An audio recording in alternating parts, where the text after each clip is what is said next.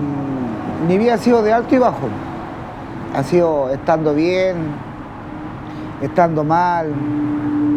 He estado, eh, por ejemplo, cuatro, cinco años bien, sin, abstinente, y el mundo de la droga te absorbe mucho. No te das cuenta que te, te absorbe. Y, y aparte que ha sido parte también de fuerza voluntad mía, porque también pues, siempre he flaqueado porque no he tenido la fuerza de voluntad. Pero te absorbe este mundo, este mundo. o sea, al llegar al mundo de la droga, te empiezas a sumergir en el mundo de lo que es la calle, a conocer la gente en la calle y de alguna otra forma te, te va gustando este mundo, te va gustando. ¿Por qué? Porque lo ves fácil hay que ser realista, lo ves fácil porque, porque tienes tú. Tienes droga, alcohol, a dónde quedarte.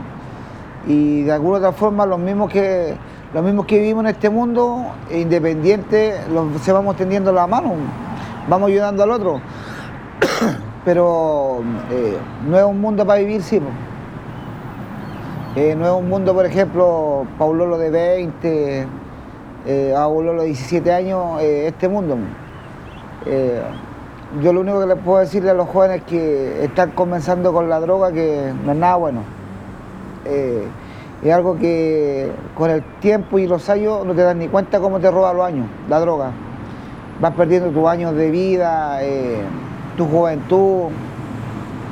Uno dice que lo pasa bien, y es mentira. Tú con la droga o en situación calle tú no lo pasas bien tú lo pasas mal. ¿Por qué? Porque no te desarrollas como persona. No tienes un mundo tuyo, sino que es un mundo falso. Es un mundo falso que te cuentea la droga, ya sea la droga, el alcohol, eh, las mismas situaciones. Eh, no te hace ser responsable, pierdes tu, como, es, como tu centro, tu centro y tu forma de pensar. Eh, el mundo de la, de la calle también, porque es lo mismo. Como vas teniendo todo, entre comillas tú pensáis no necesitáis de nada, no, pues necesitáis muchas cosas. Ah, necesitáis afecto, necesitas que hacerte responsable, eh, necesitáis, por ejemplo, no sé, pues, eh, el conversar con una persona, muchas veces no puedes conversar con nadie porque, o, demostrar debilidad. Tú demuestras debilidad eh, en el mundo de la calle es como que ya estáis, estáis dado para el otro, ¿me entiendes? Entonces, tú tus emociones te las tienes que guardártelas o, reprimirlas con el alcohol, con la droga, ¿me entiendes? Tú no puedes llegar y decir, ah, por ejemplo, tener un amigo puedes llorar, o tener un amigo puedes conversar y decirle, pucha, esto y esto. La, la calle te hace fuerte. Y la droga te hace oprimir tus sentimientos, ya sea el, eh, alcohol también te hace, te hace oprimirte. ¿Por qué? Porque no te hace llorar, no te hace sentir dolor, no te hace pensar. Eh, es como que te borras de este mundo. Y pasan los días, pasan los años y no te das ni cuenta. Yo tengo 46 años y he perdido 26 años de mi vida, con alto y bajo, en la droga yo puedo decir de que de cuando nací hasta los 20 años fui feliz. Fui feliz. De ahí de los 20 hacia la edad que tengo, eh, dejé de ser feliz. Dejé de ser feliz. Conocí, conocí la, droga, la cocaína. Y de ahí pasé a la, la pasta base. Pero, por ejemplo, no soy adicto a las pastillas, a los jarabes, al alcohol, nada. Solamente consumo pasta base y pienso que de alguna otra forma igual eh, no estoy tan mal, porque hay otras personas que hacen mucha alcohol, droga, pastilla, entonces eh, por lo menos, eh, entre comillas, se puede decir que estoy más cuerdo.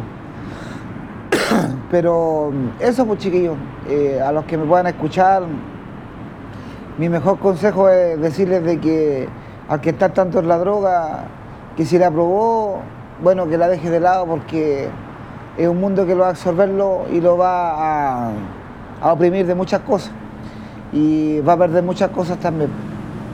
va a perder muchas cosas. Y lo más primordial que va a perder familia. Va a perder familia y eso es lo más importante. ¿ah? Porque la familia siempre está, siempre está. Es uno que no se quiere darse cuenta y es uno que no.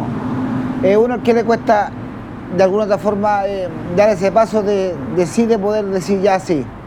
O tener la misma, como se dice, la fuerza de voluntad y ya nada más y nada más. ¿ah? Porque yo la he tenido por cinco años, pero después he vuelto a caer. El tema es de que sea constante, sea constante.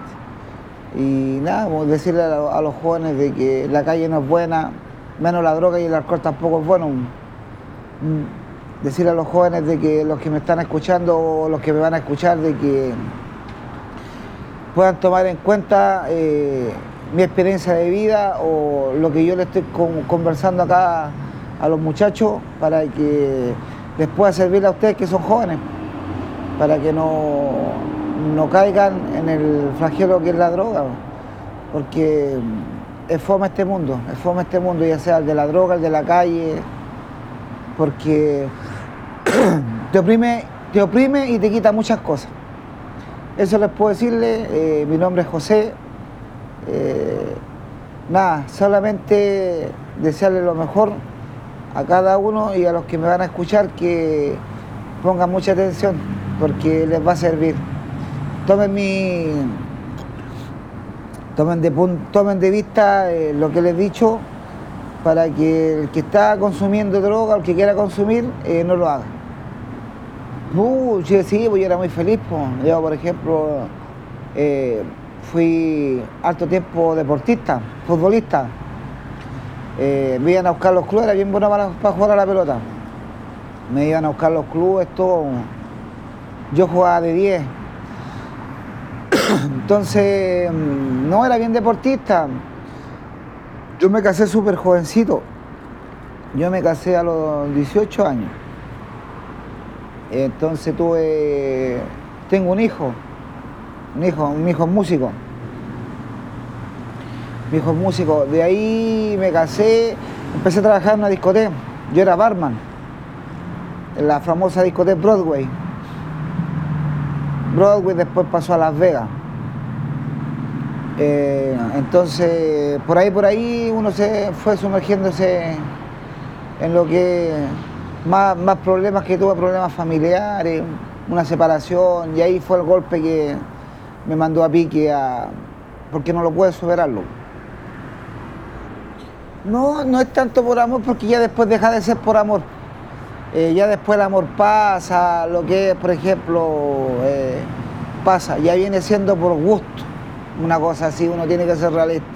Es porque a uno le gustó, ¿me entiendes? O por, porque te decía yo, porque le faltó la fuerza de voluntad, ¿me entiendes? Porque la fuerza de voluntad dura cinco, cuatro meses no, pues la fuerza de voluntad tiene que durarte ya, eh, te chantas y ya nada más, ¿me entiendes? Eso, no, no es porque te dijera yo que no. Es por solamente por falta de voluntad nomás, que es personal, que es de uno. En el, mundo de la calle nomás, relación de. Pero es que, a ver, tú, tú no puedes decir que tienes amistad en la calle. Tú tienes conocidos nomás porque en la, porque la calle, aparte de, ayudar, pero se salva cada uno como puede, ¿me entiendes? Cada uno como puede. pero no, uno no tiene amistad, como, como decir, puedes conversar así abiertamente tus temas y todo, ni tampoco, por ejemplo, buscar una pareja, porque tampoco no es para buscarse una pareja en la calle, ¿me entiendes? Bueno, yo tengo una forma de pensar, a lo mejor eh, no es tan cuadrado, o se puede decir que es cuadrado, pero en el sentido de que yo vivo mi metro cuadrado, ¿entiendes? Yo no molesto a nadie eh, y tampoco no me gusta que nadie me moleste, una cosa así. Yo, en ese sentido, no, no me gusta tener problemas con nadie tampoco y yo no le hago problema a nadie. Entonces, a lo mejor por eso es que se me hace fácil también amistar en este mundo porque no eh, en sí no, no molesto no molesto ni a mi vecino ni a nadie sino que nada yo vivo mi metro cuadrado lo que tengo que hacer lo hago, me muevo solo, me movilizo solo, como se dice, y todo eso. Eh, todo, pues lo que, por ejemplo, la higiene. Sí, pues la higiene es lo más complicado. Lo que es, por ejemplo, no sé, pues tienes que levantarte y, y no saber dónde te vaya, vaya a duchar, dónde te voy a lavar los dientes, dónde voy a ir al baño, a orinar, a defecar. Entonces eso es lo más complicado de lo que es la situación calle. Hay muchos que, bueno, uno igual de alguna forma tiene pudor porque algunos donde sea nomás, pues yo en ese sentido igual soy más, en ese sentido más escrupuloso. Igual acá tenemos la manguera que los podemos un poco como lavar y todas esas cosas. Pero lo que más complica es lo que es la, higiene, higiene personal. Bueno, para el que le gusta lavarse, porque el que no anda así, sí, pues sí, así. Hay muchos de que no andan a, y así van botando la ropa y se la van cambiando y así. Pero ese es un modo. No, vínculo con nadie. Es que no se puede dar un vínculo aquí, eh, a ver, como te dijera yo, más, íntimo, más personal, porque por la situación. Por la situación. Entonces, hay algunos que pueden tener vínculos, pero eh, yo vivo solo, pues tú mismo te diste cuenta, yo vivo solo, eh, no molesto. Como te digo yo, pues, yo vivo solo y a la vez mi carpa es mi carpa y nadie me entiende, ¿no? Entonces, obvio que siempre hay necesidad de conversar, pero cuando hay esa necesidad de conversar, tú la vas ocultándola con la droga. ¿me entiendes? antes de sentir pena, antes de sentir rabia, para, para no sentir eso, te consumí eh, un papelillo de pasta base y se te pasa la rabia, se te pasa la pena y es un mundo de que te hace olvidar. Ese es el tema. Por eso es que yo en ese sentido no, tengo amigos. No tengo amigos. Trato de alguna otra forma, eh, como le decían delante, la pena, la rabia, frustraciones, todo lo que tú sientas, eh, yo lo oculto con la droga para no sentir. Es que la calle y lo que es la droga nunca vaya a tener alegría. Y si sentí una alegría, es una alegría falsa. Es una alegría falsa porque, como te decía yo, ¿cómo tú puedes sentir alegría en un mundo de que te está haciéndote daño? Que te está destruyendo? Ya sea la calle, ya sea la droga. ¿Cómo tú eh, es una alegría falsa. Es una alegría falsa. ¿Por qué? Porque muchas veces, no sé, tienes que tomarte algo para sentir alegría. Tienes que fumarte algo para sentir alegría. Entonces es una alegría falsa. No es una alegría que sea espontánea o que sea con tus cinco sentidos cuerdos, ¿me entiendes? No, sano. Entonces, acá en este mundo tú no puedes ser feliz, y el que te dice que es feliz es tonto es tonto. Porque mira, imagínate, aunque yo sea drogadicto y todo, y sea en el mundo de la calle, este mundo no te hace feliz, este mundo te destruye. De que te puede decirte de que te hace feliz, de que tiene todo lo que tiene, es mentira.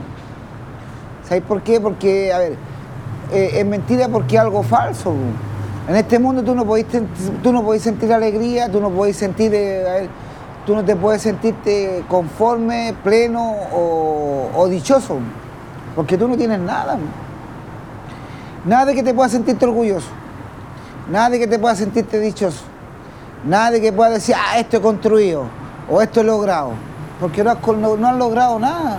Lo único que has logrado es hacerte mierda tu vida nomás. Tu vida, tu aspecto, tu forma de vivir, tu forma de pensar. ¿Me entiendes? Entonces, el que te diga de que es feliz en este mundo es porque está cagado la cabeza porque está cagada la cabeza. Esa es la verdad. Porque como nadie puede ser feliz, nadie puede ser feliz viviendo en esta mierda, o sea, eh, absorbiéndote la droga, durmiendo mal, de repente que no te podéis lavar, hediondo, que de repente no te puedes acercarte a una mujer porque siente un rechazo. ¿Por qué? Porque andáis hediondo, porque piensas que la vas a cogotear, porque piensas de que le puedes hacerle algo y no es así. Porque todos los de la calle tampoco no son malos, ¿me entiendes? Hay muchos que son curaditos y los curaditos no, no le hacen mal a nadie, ¿cachai? Yo le doy gracias a Dios de que independiente de no robo, ¿me entiendes? No robo, no asalto. Trato de moverme por otro lado, me consigo las lucas macheteando. De repente si pasa un amigo, me deja una luca y así, ¿me entiendes? Pero no he llegado a ese punto y espero en Dios tampoco llegarlo, hacerlo, ¿me entiendes? Porque sé que no es bueno, ¿me entiendes? Y tampoco no voy a juzgar al que lo hace, porque yo no sé quién para juzgarlo, ¿ah? No sé quién para juzgarlo. O, o haga lo que haga, por ejemplo, tampoco no sé quién. Trato de yo no hacerlo, mira, independiente de este mundo, trato de yo, de yo no hacerle daño a las demás personas. Ese es mi punto de vista. Esa es mi forma de vivir la calle, ese es mi mundo, por ejemplo, de, de poder decir que este es el mundo que vivo. Pero independiente de todas las cosas, eh, no le aconsejo nada en este mundo si este mundo no es bueno, no es bueno. Muchos amigos que me ven, que era que jugamos a la pelota, muchos me han dicho cómo está y cómo estaba y la situación que estaba. Y, empiezan, tú sabes, típico, pucha, va, va, va, va. El típico, trata de salir, la verdad estuviste tan bien, te vi tan bien y ahora porque de nuevo, ¿entiendes? Entonces trata de salir de este mundo, trata de que no te absorba. Pero lamentablemente este mundo es así, el de la droga te absorbe. Sí, pues yo el momento, el momento que puedo decirle que fue el más feliz de mi vida fue cuando supe que iba a ser papá. Iba a ser papá, ese fue el momento más feliz de mi vida. Ese fue el momento en que me enfoqué plenamente en darle todo, todo. Y, puedo decir que le di todo. El tiempo que yo estuve con él, se lo di todo. Porque trabajé día y noche, sin descansar. Y en dos años logré todo, aunque no lo crean. Logré tener, logré tener todas las cosas de mi casa, logré tener auto, hasta almacén, en dos años. Trabajando día y noche. Y de todo, de todo, te puedo decirte de que lo mejor para mi hijo. Ese fue el, esos fueron los, a ver, fueron los años, los seis años más felices de mi vida, en el tiempo que estuve con mi hijo porque me sentí pleno, me sentí conforme, me sentí realizado y me sentí de alguna forma, eh, como dijera yo, eh, me sentí que, valieron la pena esos seis años, porque a mi hijo le di todo. Le di todo. Ya de lo que haya pasado más adelante, ya, ya mi hijo ya está grande, ya es otro cuento. Pero si ustedes me dicen, mis mejores años fue de cuando supe que iba a ser papá hasta cuando nació mi hijo y hasta cuando le puedo darle todo lo que le puedo darle. Porque ahí me sentí pleno, me sentí lleno, me sentí conforme. Ahí me sentí padre, me sentí esposo, me sentí responsable, todo, todo. Todo lo que me sentí, a ver, como te dijera, eh, un hombre completo en ese sentido. Me sentí en ese momento completo porque tenía todo. Tenía todo, a ver, eh, mi núcleo familiar estaba todo bien, en cuanto a mi familia externa como mi familia de núcleo, ya sea señores e hijos. Estaba todo bien, eh, responsable, tenía mi trabajo, ya después con las cosas que pasaron, el quiebre y todo, y ahí ya empezó a lo alto y bajo, y ahí me perdí porque era joven. A los 26 años me perdí. Entonces era jovencito, y ahí empezaron los altos y los bajos. No, no, no, sí, mi, infancia fue, fue linda. Mira, a pesar de que había carencias en la casa, había costaba, por ejemplo, que antes costaba mucho más. Pero no, viví una vida llena, eh, plena, fui siempre sano. en ese sentido tengo que agradecerle harto a mis viejos porque mi mamá sobre todo era, era bien correcta, o sea, ella era la que cortaba el que, como decía, y ella la que no, yo era, yo por ejemplo a las nueve de la casa, en la casa, eh, era buen, buen estudiante también. Sí, era, no, sí, era buen estudiante, entonces era, como le dijera yo, tranquilo, no, si mi infancia no, mi infancia no tuve problemas, no tuve, no, tuve ningún problema en mi infancia. Como que puedo decir que me llevo, no. Si fue ya cuando más adulto, ya cuando pasó lo que tenía que pasar con un quiebre familiar, y ahí ya como que el José tranquilo como que se transformó en la, en la bestia. Él se sumergió en el mundo de los cafés, en el mundo de las mujeres, del alcohol, la cocaína, y ahí de la cocaína pasó a la pasta base.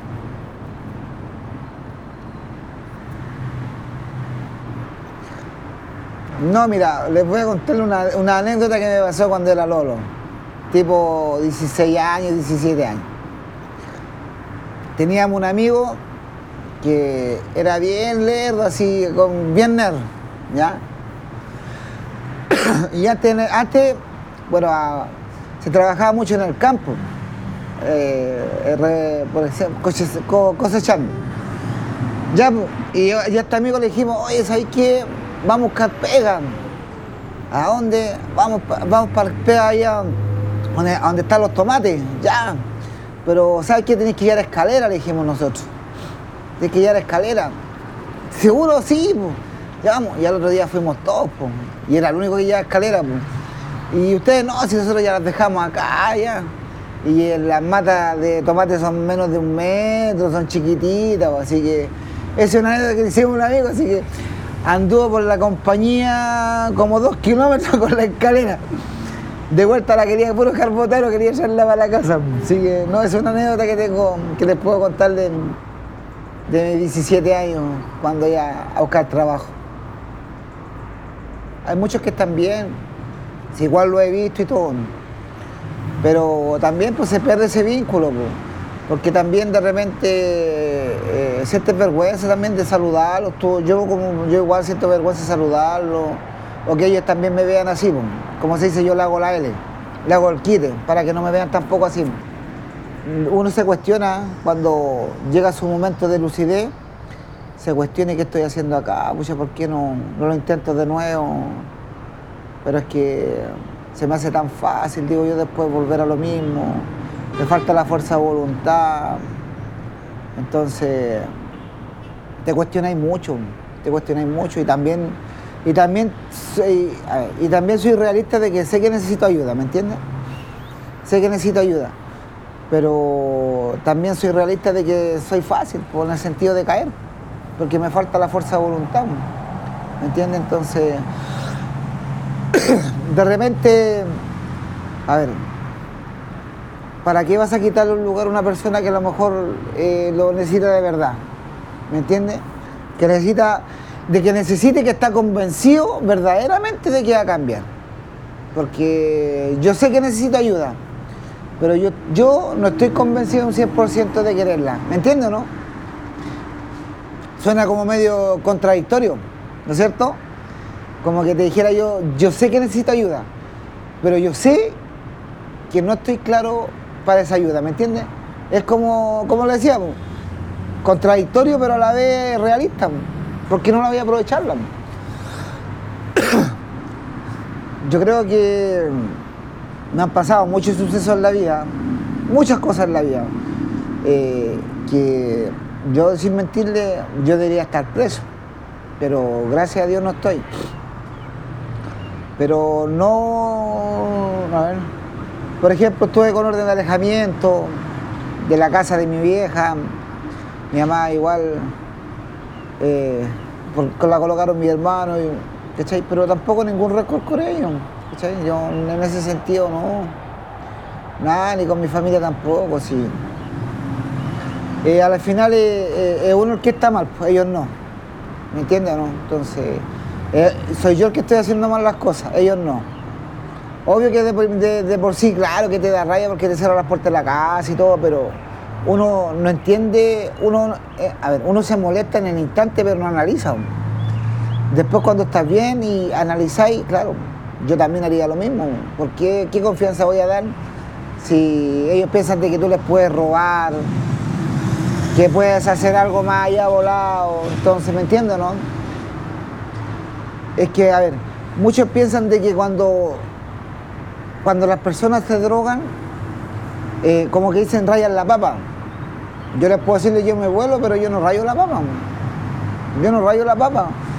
Porque no, será porque a lo mejor, a ver, será porque consumo pura pasta base o, a lo mejor la otra persona donde se colocan, se inyectan jarabe, pastillas, copete, drogas. Yo pienso que eso a lo mejor le hará otro efecto y rayarán más la papa, pero yo no rayo la papa, en serio, yo, yo quedo para adentro nomás. Quedo para adentro en un momento así, como que quedo angustiado, como se dice, y después pasa. ¿Entiendes? Pasa. Pero nada más que eso.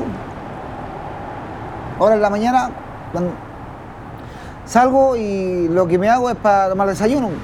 ¿Me entiendes? No? Por ejemplo, me compro un completo, una bebida express y así, pues. Y después ya empieza el, como digo yo, el tema del, mambo que se dice, de, empezar a juntar para poder tener tus lucas, poder tenerte una dosis de, de pasta base. Sí, pues obvio, pues, obvio, sí porque yo sé que pues, soy capaz de tener un trabajo y todo, pero a la vez también sé que no, voy a durar porque soy irresponsable, en el sentido de que la pasta me pide. Empieza el dolor de guata, empieza la cara, las convulsiones, y lo único que tienes que hacer es tirarte una papelilla y que tranquilo. Ese es el problema que tenemos, por ejemplo, los que consumimos pasta base, de que el cuerpo pide o la mente, la mente se sugestiona que está pidiendo. Y a la vez, si no consumís ese papelillo, uh, andáis súper mal. Y al consumirlo como que tu cuerpo descansa.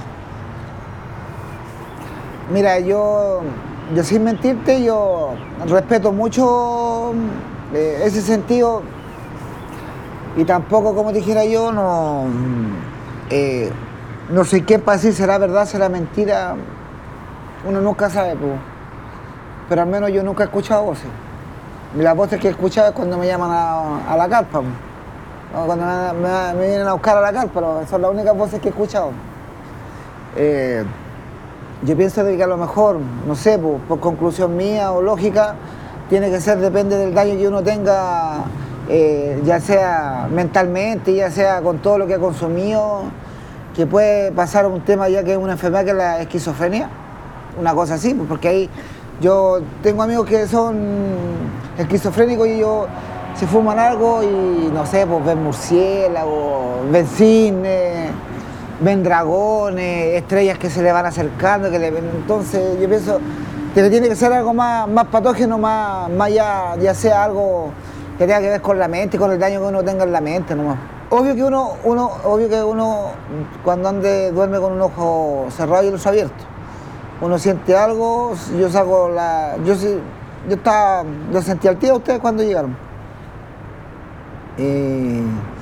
no, pero uno siempre como que uno duerme así, uno y tiene que saber dormir así. Como eh, en la situación, tú no puedes decir, ah, dormir después. No, porque no es así.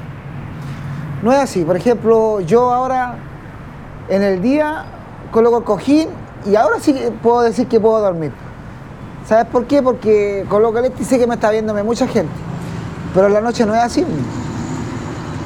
Porque el día es un mundo y la noche es otro mundo. Son mundos diferentes. En, en el día tú te relacionas, socializas y en la noche te proteges y te cubres. ¿Entiendes? esas son las dos diferencias de lo, del día y de la noche. Así que no, te puedes, como dijera yo, proteger y no puedes dormir tranquilo porque sabes que te están mirando de al frente. yo he tenido muchos perros. Tuve un pastor alemán, el Kaiser, tuve un San Bernardo. yo ahora último tuve, hace lo que se los dejé a mi sobrina, tuve un siberiano, el granizo.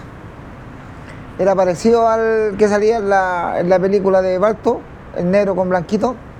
Ese. Sí, he tenido perro.